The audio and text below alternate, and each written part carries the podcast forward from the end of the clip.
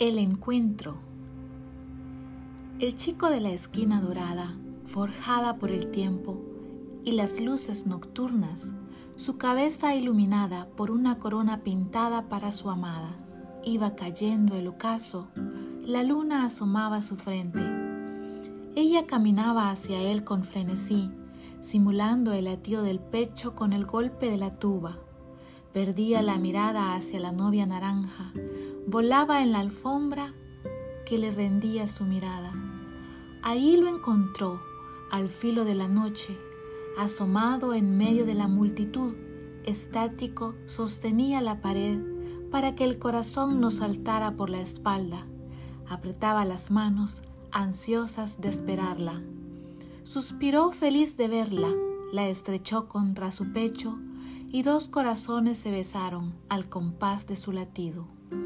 Ese fue el encuentro de dos enamorados. Marina Sigüenza, El Salvador.